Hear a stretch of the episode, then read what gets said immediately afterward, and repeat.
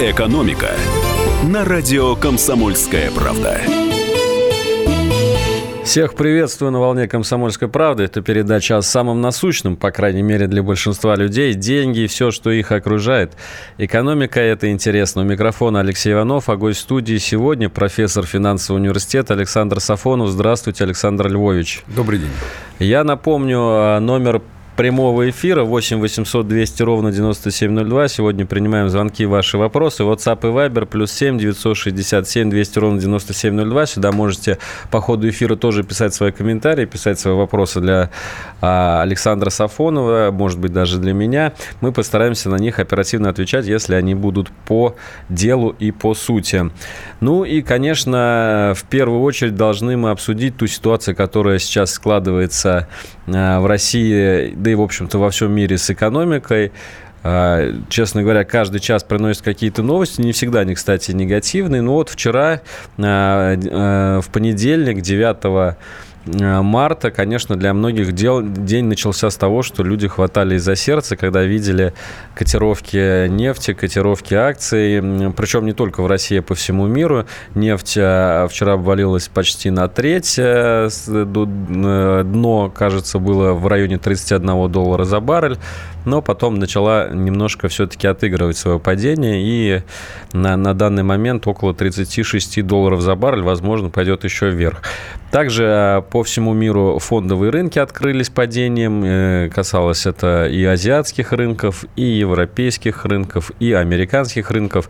И вот э, вчера э, в России был официальный выходной официальный выходной, и, возможно, именно это сыграло нам на руку, потому что московская биржа открылась только сегодня, когда паника основная уже схлынула, и на мировых рынках пошло движение вверх, отыгрывание вот этого вчерашнего падения.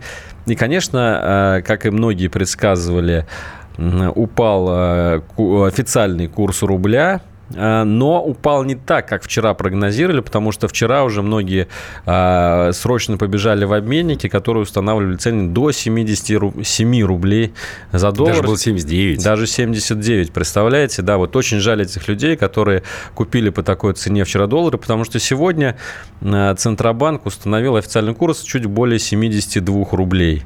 И если касается евро, кажется, порядка 84 рублей, да? да? А, ну, вот, в общем, сегодня уже картина выглядит немножко по-другому.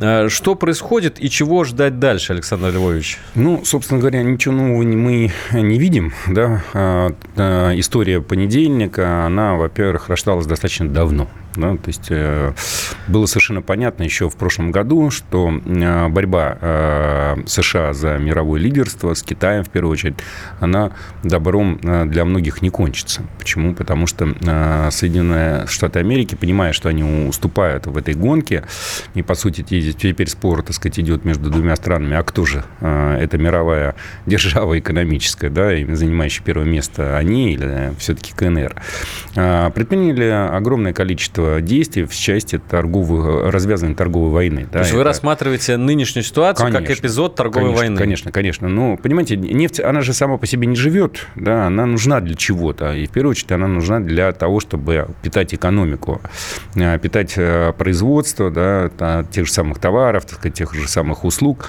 И если объемы производства падают в какой-либо стране, которая является ну, таким крупным игроком на этом рынке с точки зрения покупателя, да, то, соответственно, это не может не отразиться на а, всей конъюнктуре. И в конечном итоге же мы и видели этот а, процесс, да, когда нефть а, после а, патовых падений там, значит, в 2014-2015 году стала, так сказать, отыгрывать вверх, вверх, вверх, вверх, вверх, вот, и потом замерла на определенный период времени, пошли рассуждения по поводу того, что дешевая нефть это надолго. Плюс ко всему прочему не забываем о том, что американцы вмешались в эту Э, войну э, уже, так сказать, со стороны нефти, да, когда развивает сланцевая технология. И э, ОПЕК, собственно говоря, она попыталась сначала выдавить американцев с этого рынка, роняя, так сказать, цену нефти достаточно так существенным образом. Но потом, поскольку, так сказать, вот как ни странно, бюджеты арабских государств зависят в значительной большей степени, чем наши, так сказать, от поставок нефти и, соответственно, газа, они вынуждены были немножко, так сказать, развернуть этот тренд в сторону удержания объема производства. И вот этим, как ни странно, да, воспользовались не Россия, там, не, соответственно, Саудовская Аравия ценой на нефть, а в первую очередь американские компании по производству сланцевой нефти. Которые за, заняли вот эти да, объемы. Да, да, да, вот они заняли это, эти объемы, да, и в конечном итоге, так сказать, вот э, в общем выигрыше, как ни странно, оказалась Америка, да, то есть и вот Но это было до пятницы э, прошлой ну, недели, потому конечно. что я хочу э, просто понять, все-таки низкие цены на нефть, они выгодны прежде всего тому же Китаю, да, который сам не, не является выгодно, производителем выгодно, нефти, но является выгодно, ее крупнейшим выгодно. потребителем. А вот это уже еще одна сторона, да, то есть вот для Китая, как ни странно, да, то есть а, паника по поводу замедления его темпов экономического роста выгодна. Выгодно почему? Потому что китайское правительство в последние годы объявило курс на ориентацию экономики на внутренний рынок. Не на внешний, а внутренний рынок. Это означает ровно следующее. Все, что, так сказать, будет э, производиться и относительно дешево, так сказать, продаваться в э, Китае, это выгода для э, правительства с точки зрения реализации его внутренней политики. Поэтому дешевая нефть, дешевые товары, соответственно, дешевые услуги на ЖКХ, ну, ну все остальное, что связано связанное с этим, это плюс для китайского правительства. Поэтому для них наоборот, ситуация очень комфортная. Да? То есть э, они смотрят, ну вот как э, в свое время высказался Конфуций, да, то есть важно в стратегии что, да? сесть обезьяне на холм, да, и посмотреть, как два тигра дерутся, да, в конечном итоге кто из них, так сказать, там проиграет, подойти, или выиграет. Или да, сидеть, да, сесть да, у реки и ждать, ждать пока когда да, да. проплывет Ну, суть врага. одна и та же, да, так сказать, это ожидание, ожидание вот этой высокой борьбы. Ну, собственно говоря, сейчас это и происходит.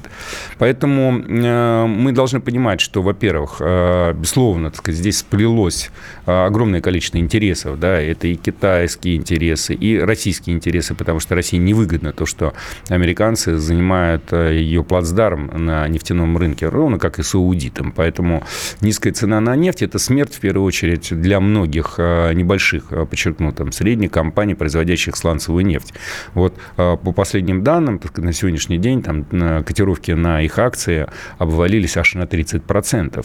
Что это означает? Это означает, что как минимум им надо думать о том, что как будут возвращать более 150 миллиардов кредитов, выданных американскими банками. То есть это серьезнейший удар по инвестиционным Они становятся неплатежеспособными. Да не просто да, не, не платежеспособными, а это, по сути, так сказать, огромный пузырь, да, вот равноценный тому, что мы видели на, э, на предыдущей истории 2008 года, когда сдувался, так сказать, пузырь, связанный с инвестициями в недвижимость в Америке.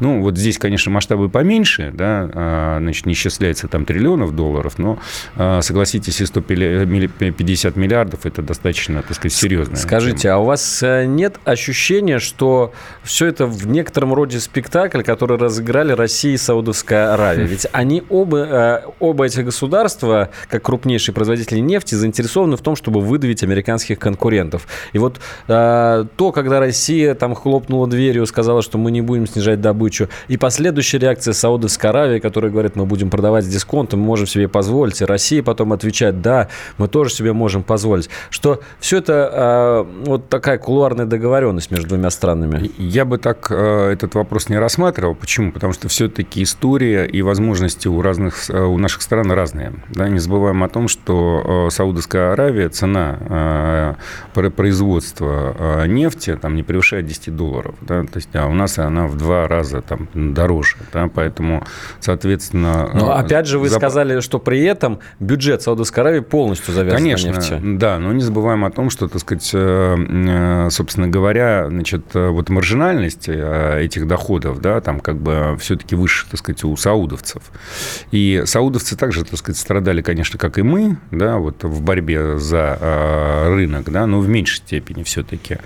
Поэтому, конечно, вот Россия, Россия, да, невозможно как бы терпеть ситуацию, как, как, при которой там цена на нефть остается, ну, как бы в комфортной вроде бы зоне, да, но недостаточно а, высокой, да, то есть нам э, лучше, так сказать, иметь нефть за 60 там, долларов за баррель, а еще лучше, конечно, 70, но не получается, с одной стороны. И нам невозможно терпеть, так сказать, выдавливание нас с рынка с ланцевиками, да, то есть э, у Саудовской Аравии все-таки, так сказать, вот в большей степени второй э, вопрос, да, вызывает проблему.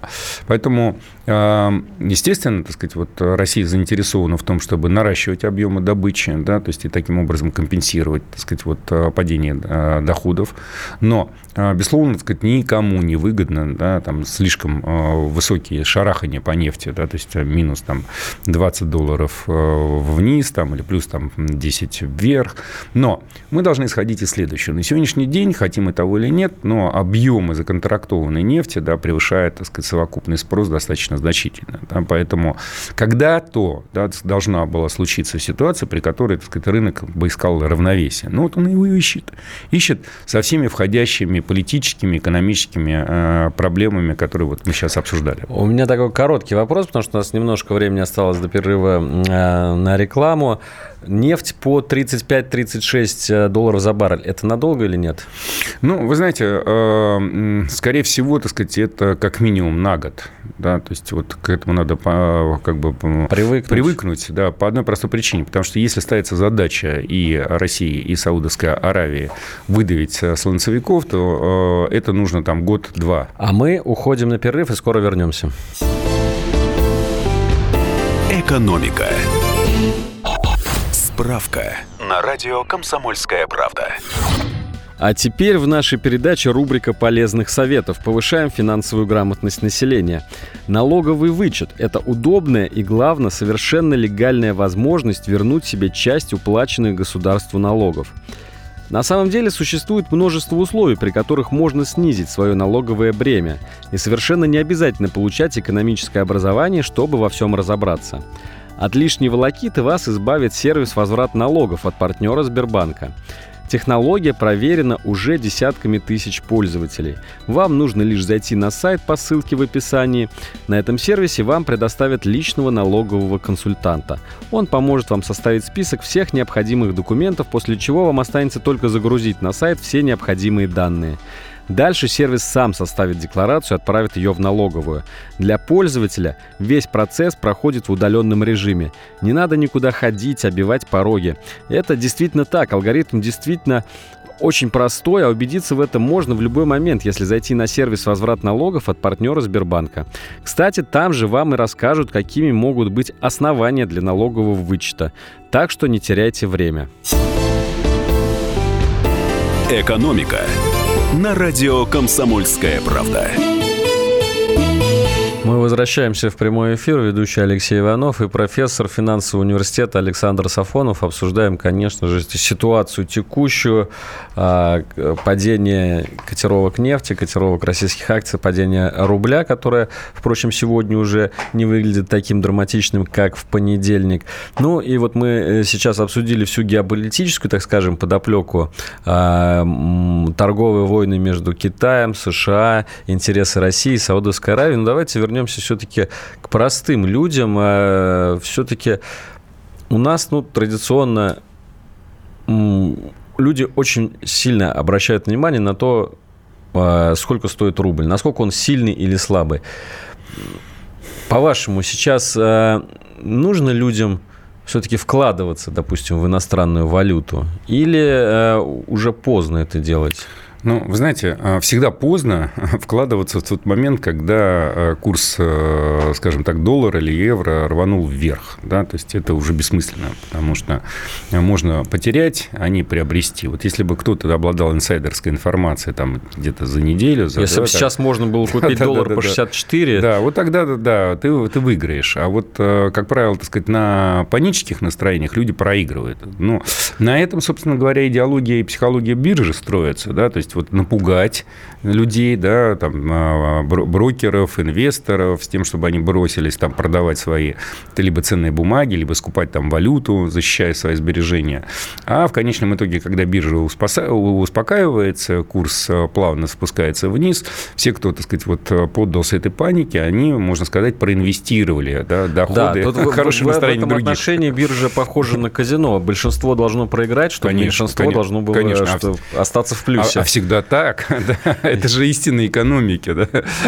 Прибавочной стоимостью пользуется очень большое количество людей. Все остальные только зарплату свою получают.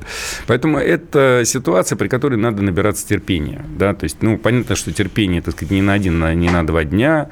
А, скорее всего, так сказать, будут там мини-взлеты, мини-падения. Но, по крайней мере, если а, человек а, хочет защищать свои инвестиции, да, то есть вот, или свои сбережения, то ни в коем случае не играть вот в эту э, рулетку. рулетку. Да. Причем надо же понимать следующее обстоятельство. Во-первых, на сегодняшний день и правительству, э, скажем так, э, слишком дорогой доллар или евро невыгодны да, невыгодны по разным причинам.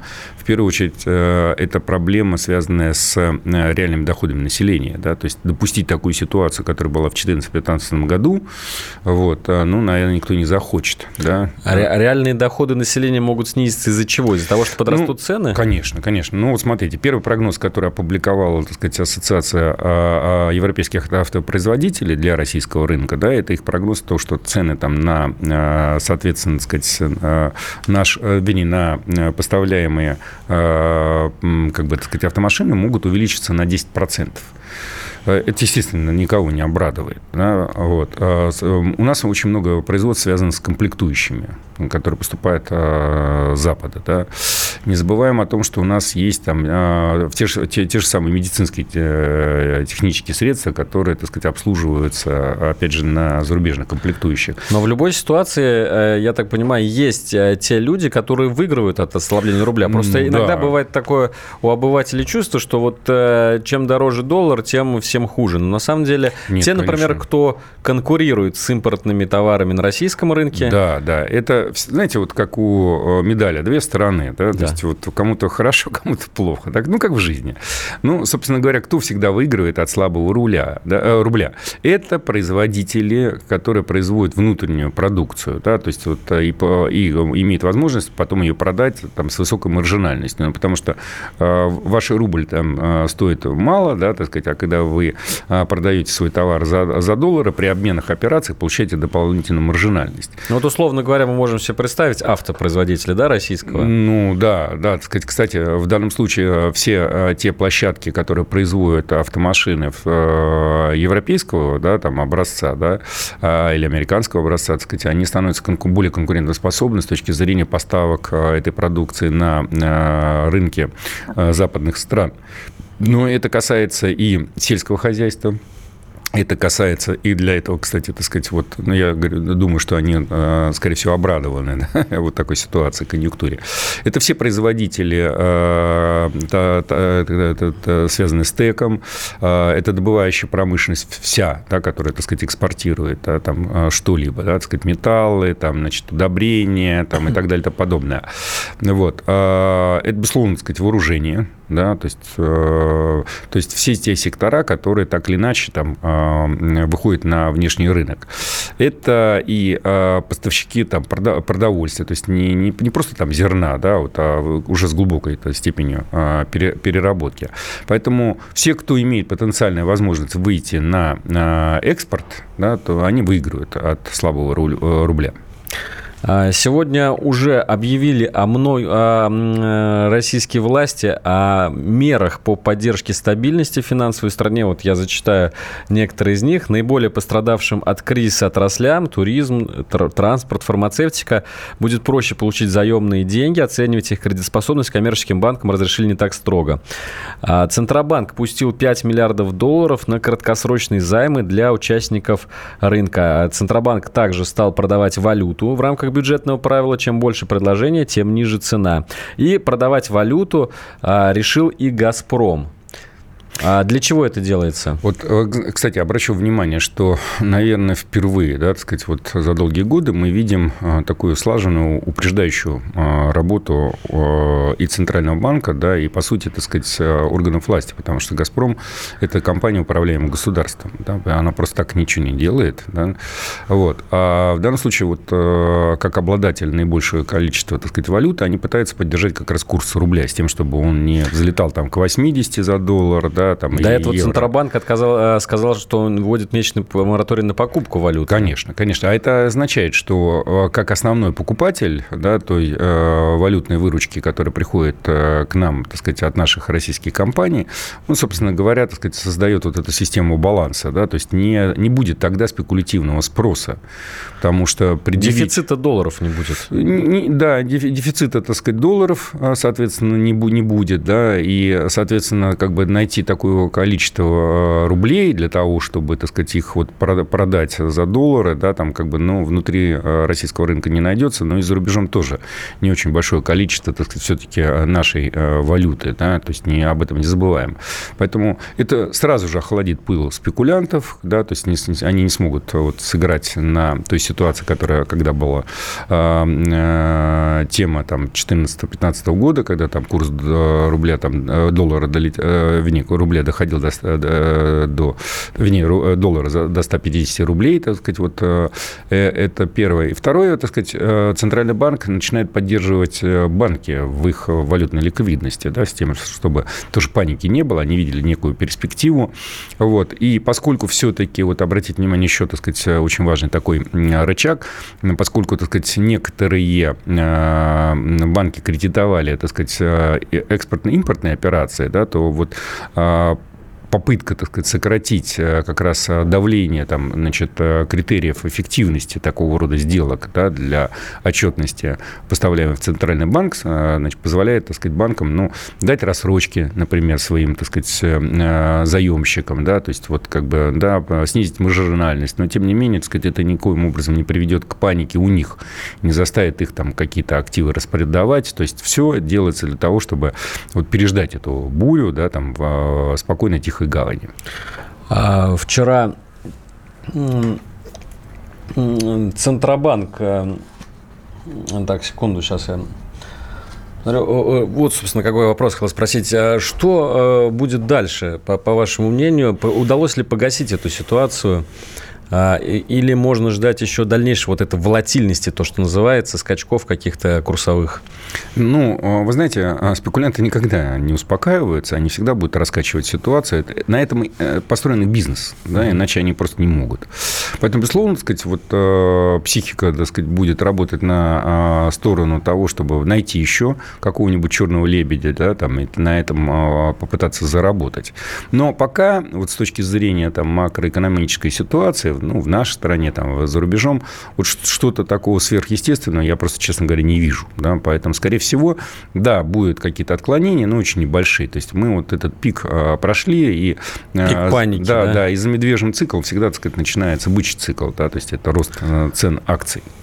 А вот Центробанк вчера э, как раз э, заявил, мне понравилась такая фраза, что на российском банковском рынке слабаков нет. И это, конечно, отсылка к тому, что э, очень большая чистка произошла в последние годы. Вообще у меня такое ощущение, что к этому, ну вот к таким ситуациям кризисным, скажем так, финансовый блок готовился очень давно.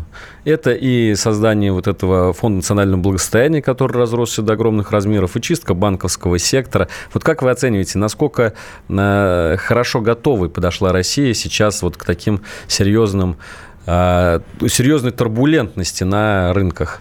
Ну, я, Алексей, напомню, что Россия достаточно спокойно пережила кризис 2008 года, да, потому что ФНБ и вообще, так сказать, идеология там, значит, извлечения лишних денег, да, так сказать, из экономики, которая поступает за счет экспорта нефти и газа, она родилась в 2000 году, да, то есть мы уже реализуем этот проект как минимум, так сказать, 19 лет. Поэтому за это время, во-первых, прошли как минимум два кризиса, да, 2008-2014 года, да, так сказать, и научились. Да, безусловно, в этом раз мы намного более профессиональны и намного более подготовлены. А мы с Александром Сафоновым обсуждаем текущую экономическую ситуацию. Сейчас уходим на новости, через несколько минут вернемся в эфир. Экономика. Справка на радио «Комсомольская правда». А наши слушатели задают нам вопросы в чате по поводу личного налогового консультанта, о котором мы уже сегодня говорили. Сколько займет оформление налогового вычета? Я напомню, что личного налогового консультанта вы можете получить онлайн на сервисе «Возврат налогов» от партнера Сбербанка. Ссылку на сайт можете увидеть в описании этого подкаста. По поводу прозвучавшего вопроса. По опыту, от момента, когда вы начнете заниматься оформлением налогового вычета и до поступления возврата на ваш счет, проходит порядка 4 месяцев. В течение этого времени налоговики проверяют поступившую к ним информацию. Но важный момент – ваше личное потраченное время будет минимальным. На сервисе «Возврат налогов» от партнера Сбербанка автоматизированы все процессы. Вам нужно будет лишь загрузить необходимые документы по защищенному каналу. Дальше можете отдыхать, прохлаждаться. Основную рутинную работу система система сделает за вас. Составит декларацию, отправит ее в налоговую. В общем, ничего сложного в этом нет. Больше вам скажу, один раз попробуйте, будете потом оформлять налоговые вычеты постоянно. ПАО «Сбербанк». Экономика на радио «Комсомольская правда». Алексей Иванов и профессор финансового университета Александр Сафонов. Мы обсуждаем ситуацию на э, экономическом фронте, безусловно, падение рубля и так далее, все, что с этим связано. Ну и вот э, вопросы из чата давайте почитаем. Но в первую очередь я хочу э, задать такой вопрос от себя, скажем так. А вот Центробанк говорит о том, что он будет э, поддерживать конкретные отрасли, которые наиболее, наиболее страдают от кризиса и даже перечисляет их. Это туризм, это транспорт и фармацевтика. Вот действительно очень интересно, что же будет, э, например, с туризмом, который и так пострадал от того, что а, эпидемия коронавируса по всей Европе, по всей Азии, по всему миру, о чем что тут говорить. Вот. И закрываются целые страны, отменяются рейсы и так далее. И сейчас ко всему к этому еще и а, валюта становится дороже, соответственно, многие россияне а, не смогут э, себе позволить э, вылететь за рубеж. Что будет с отраслью? Ну, ей придется пережить э, очередной шок. Э, это неизбежно. Почему? Потому что даже если Центральный банк э, упростит кредитные линии для туристических компаний, все-таки основной это потребитель – это гражданин, и, соответственно, ему надо будет потратить больше рублей на покупку этих туров. Да? Вот. А поскольку, так сказать, мы уже приучились к тому, что планировать свои такие дальние путешествия заранее, то, естественно, вот основной удар сейчас. Уже сейчас а, отменяют да. многие конечно, свои брони. Конечно, конечно, да. Поэтому вот э, сложнее всего будет пережить период э, туркомпаниям. Это март, э, апрель месяц, да, и научиться работать вот по, там, грубо говоря, технологии горящих путь, путь, путевок.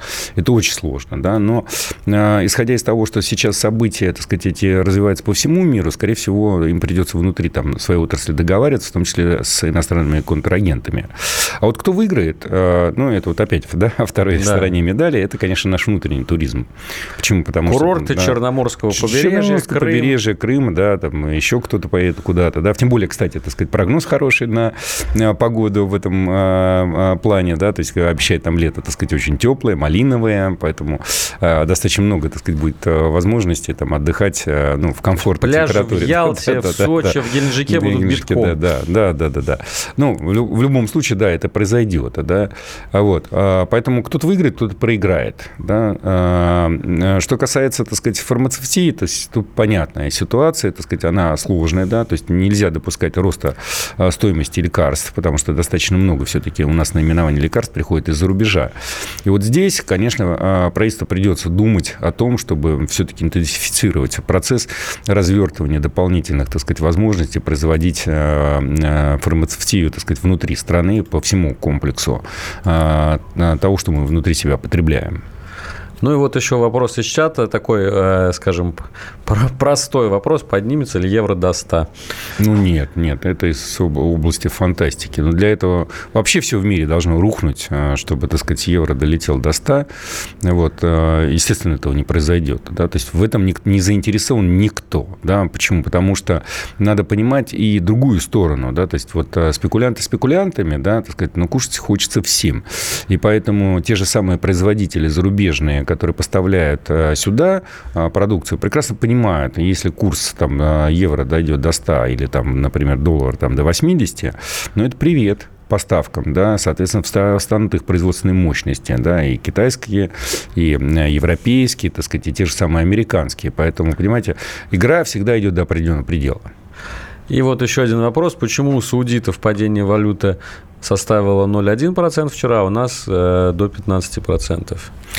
Э, ну, во-первых, так сказать, не забываем о том, что э, все-таки, так сказать, это в, э, падение валюты э, вчера было на иностранных рынках, да, поэтому в большей степени, так сказать, спекулянты отыгрывали ситуацию чисто психологическую, да, то есть ау, саудиты, э, как мы уже говорили вот в первой половине нашей э, передачи, да, э, саудиты имеют большую маржинальность изначально, да, поэтому, так сказать, э, соответственно, особенно прогнозисты, да, э, считают, что э, меньше, так сказать, риски, ну, потенциальные риски, да, так сказать, того, что там как бы они э, провалят свою экономическую политику. Для России там, соответственно, маржинальность меньше, да, ну и поэтому, так сказать, соответствующая реакция.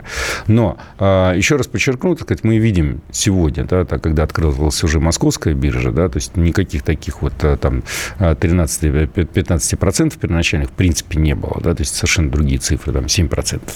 Вот. А дальше, так сказать, это будет будет э, стабильности. Ну и потом, опять же, так сказать, вот э, э, всегда есть желание там утопить да, того, кто тонет. Да? Ну вот из этого исходим. Россию, да, собственно, никто не будет спасать, кроме конечно, нас самих. Конечно, Андрей нам пишет, кто поддержит торговлю одежды, мы уже с 2014 года в проигрыше, продажи пали в разы. Но ну, тут, я думаю, э, рост реальных доходов населения только поможет. Да, вот эта проблема общая, национальная, так сказать, вот эм, как бы мы все отмечаем одну и ту же вещь.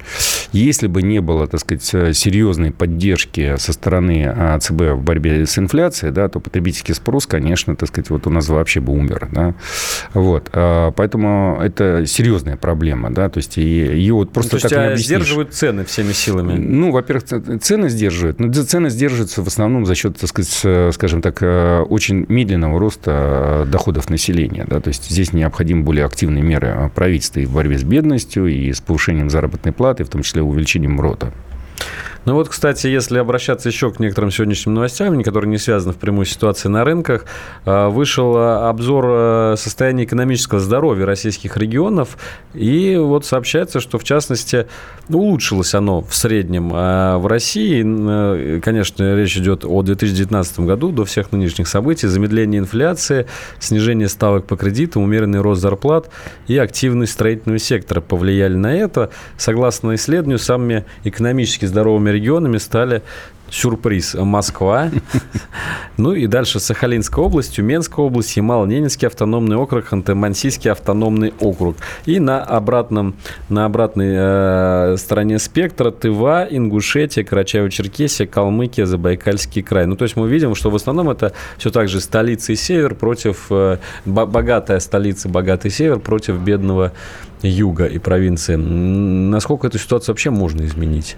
Вы знаете, ее надо менять, да, потому что если мы посмотрим вот с вами на структуру э, доходов э, того же самого федерального бюджета, да, то есть вы не поверите, что фантастически много, более 60% доходов обеспечивает всего лишь три субъекта Российской Федерации.